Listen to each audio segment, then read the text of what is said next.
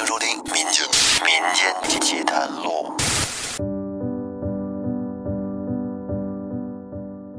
大家好，欢迎收听由喜马拉雅独家播出的《民间奇谈录》，我是老岳。细算起来，差不多有一周没有录音了。虽然呢，我们的节目是正常更新，但是这一周我没有录。那干什么去了呢？哎，出去玩去了，去了一趟贵州。感受了一下我国西南部的大好河山，看到了壮观的黄果树瀑布，还有什么荔波小七孔，也睡进了西江千户苗寨，还在镇远古镇的河边吃了酸汤鱼。反正这几天玩下来啊，就一个字儿累。美是真美，但是也真累。不知道咱们听众朋友里有没有贵州的朋友？如果有的话呢，可以在节目下方评论里吱一声。那这几天呢，我整理了几位听友的投稿，这几个故事呢都不是很长，那我就在这一期给大家一块儿来说一下。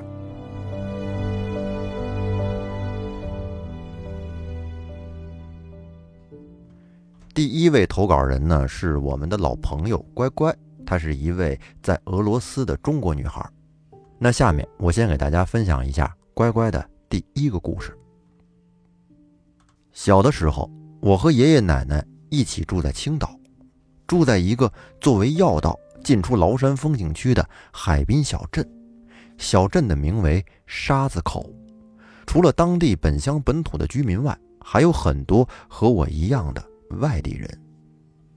在我住的小区附近，有一个叫三公区家属院的地方，很多小学同学都住在那儿。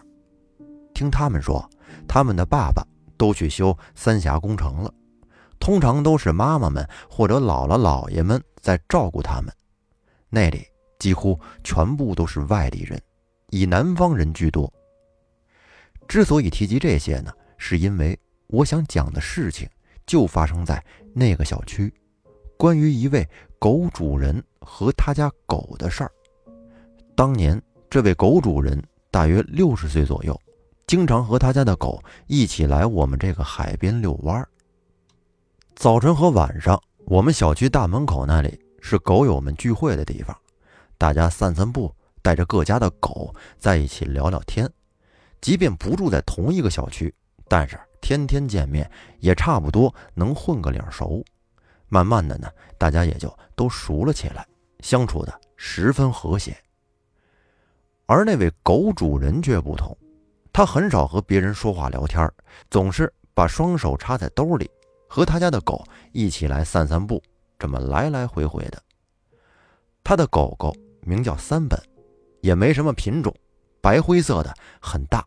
他从不拴着，有时候他主人自顾自地看海，那狗便蹲在他旁边，十分乖巧。偶尔遇到他和别人说话，那狗也是静静地坐在主人旁边。从没见那狗离主人超过一米，也从没见那狗跟别的狗打闹作一团。反正这狗啊，永远都是安静的守候着。狗主人的女儿在市区工作，乘车回家总是很晚，那狗呢便会趴在阳台上，透过老式阳台的缝隙去看马路上的车，等着小主人回家。您要问这事儿，我是怎么知道的？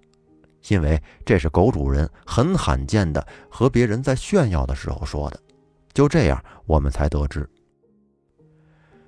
大家都觉得三本真的是个很乖很好的狗。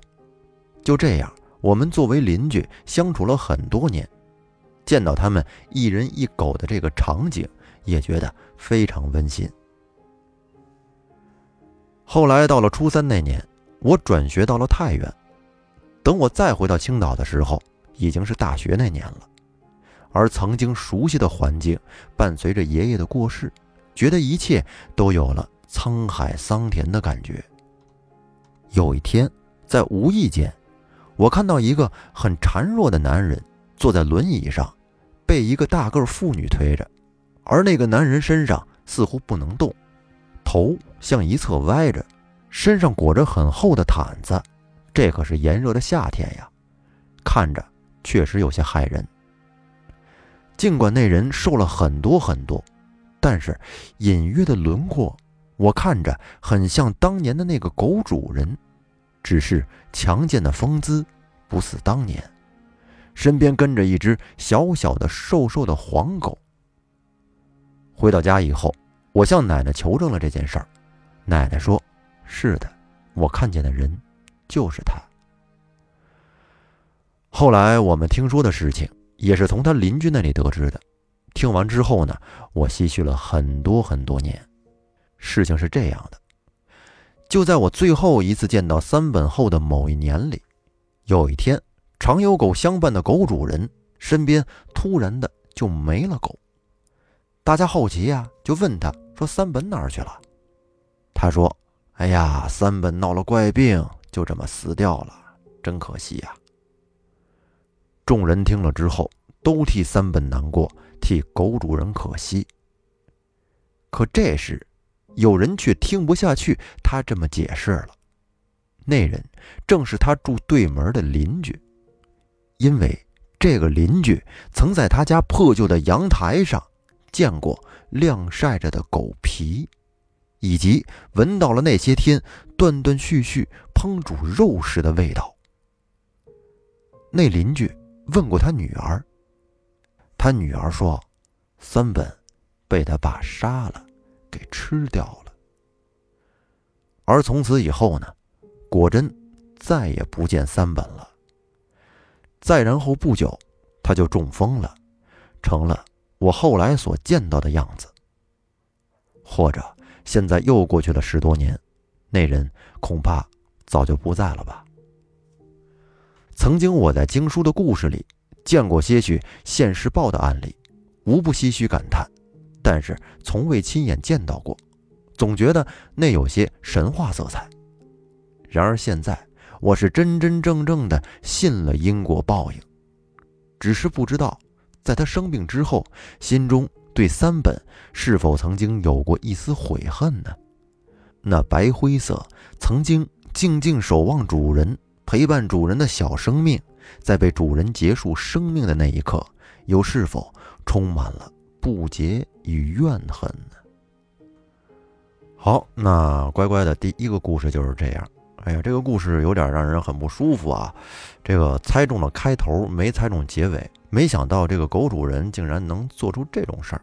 因为我本身自己也是一个养狗的人，这个狗啊，它和其他的动物还不一样，它能通人性，可以说这是人类的一个好伙伴。我确实受不了那些吃狗肉的，我自己也从来不吃。也希望这种事儿以后能少一点吧。那下面咱们再来说乖乖的第二个故事。这件事儿是发生在她男朋友二姨身上的。我二姨从小就寄养在老家安国，长大以后才回到了男朋友姥姥姥爷的身边。长期留守的阴影使他性格非常脆弱，与父母和其他兄弟姐妹的交流很有隔阂。比如说，家人间可能无意间说了什么话，他就会十分伤心的哭，而且他脾气也很古怪。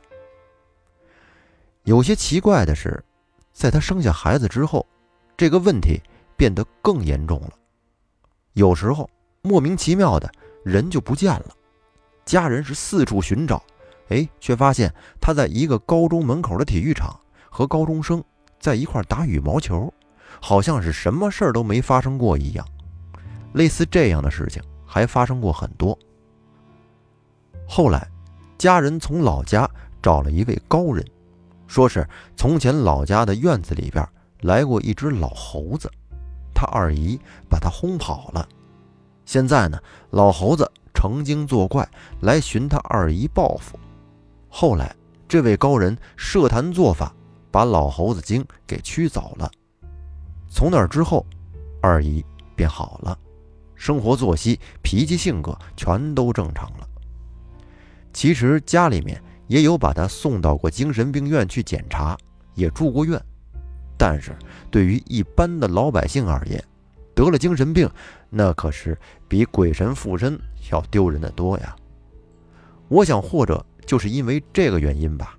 他们把二姨的问题宁肯归结于是从老家沾染了邪灵，也不肯承认她得了精神病。那第二个故事就是这样。这个故事让我想到了电影《闪灵》，就是似有鬼神又不见鬼神。一个正常人因为一些原因被逼疯了，逼得精神不正常，可能这才是真正的恐怖吧。不过话说回来，这个二一也有可能是得了产后抑郁症，在生过孩子之后呢，很多女性都会出现这个问题，也不一定是真的有什么邪灵。不过后来请了高人来做法，做完法之后，二一变好了，这个就不太好解释了。不过最后总算好了，好了就行。那下面我再来说第三个故事，这个故事是由另一位听友投稿的，这位听友的网名叫柯 baby，他说：“您好，我是您的忠实粉丝，我写的可能有点凌乱，您可以整理一下。”我爷爷是一位伟大的爷爷，不知道您相信托梦这个事儿吗？二零一七年，也就是四年前，我爷爷因为摔了一跤，脑淤血去世了。我们虽然都是在北京，但是他住在西城区，我住在朝阳区，还是有一定的距离。那时候大学刚毕业，也不能经常去看爷爷。上大学的时候，每周五。就去爷爷家，爷爷特别疼爱我。要问为啥那么疼爱我呢？因为按他的话说，我是他的血脉根基。我爷爷奶奶有三个孩子，我有两个姑姑。因为表弟表姐都姓外姓，还因为我爸是最小的儿子，老人家就更偏爱我了。每周五大学就半节课，下午放学了之后。我就去爷爷家，只要我一去，全是好吃的。小学之前，我都是跟爷爷家住。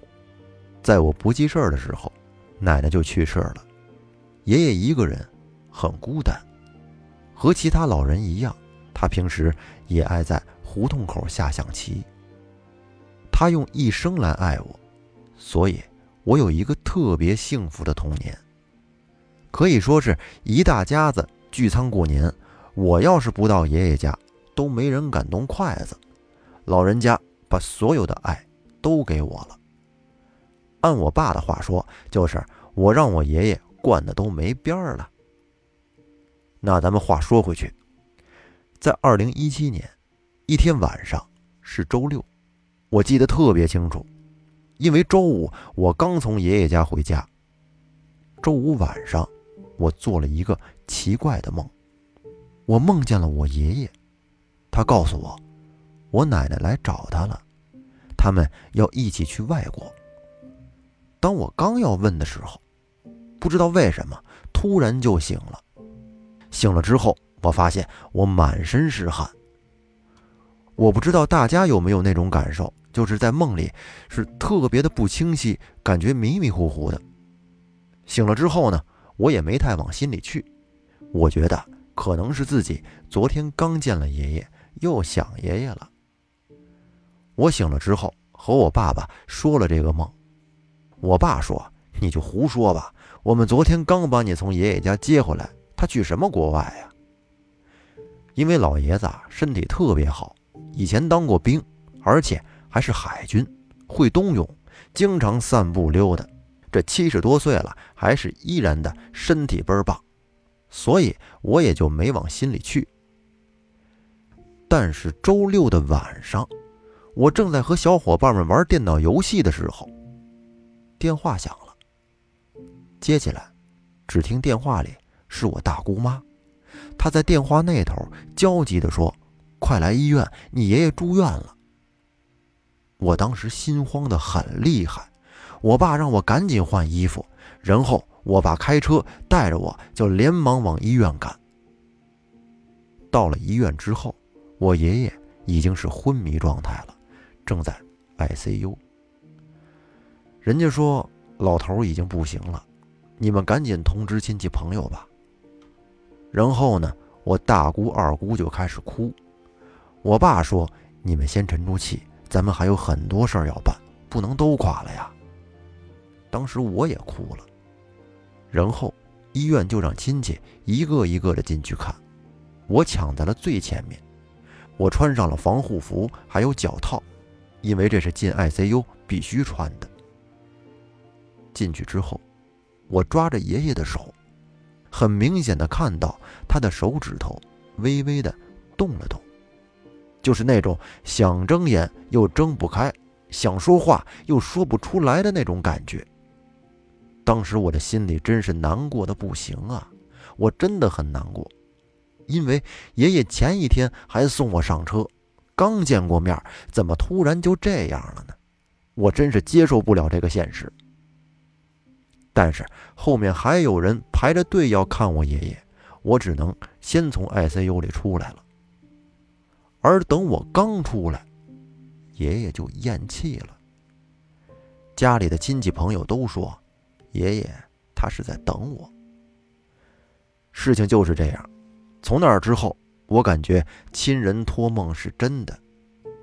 爷爷去世那年是七十三岁，医院的主治医生说，老头没别的毛病，就是因为摔了一跤，脑淤血就是来得快，走得快。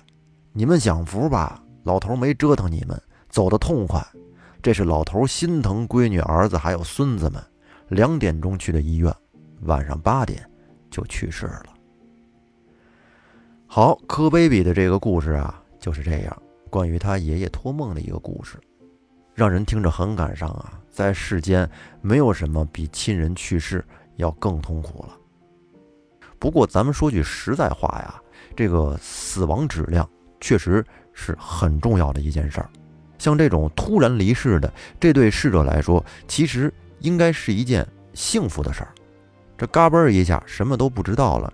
因为有太多死亡质量低的了，比如说生病之后瘫在床上，需要在医院接受各种手术、治疗、吃药，天天被病痛折磨，然后想说话也说不了，真是活受罪，既折磨自己，也折磨亲人。可能死亡质量高也是一种福报吧。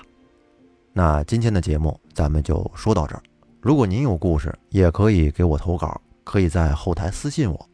那就这样，感谢大家的收听，再见。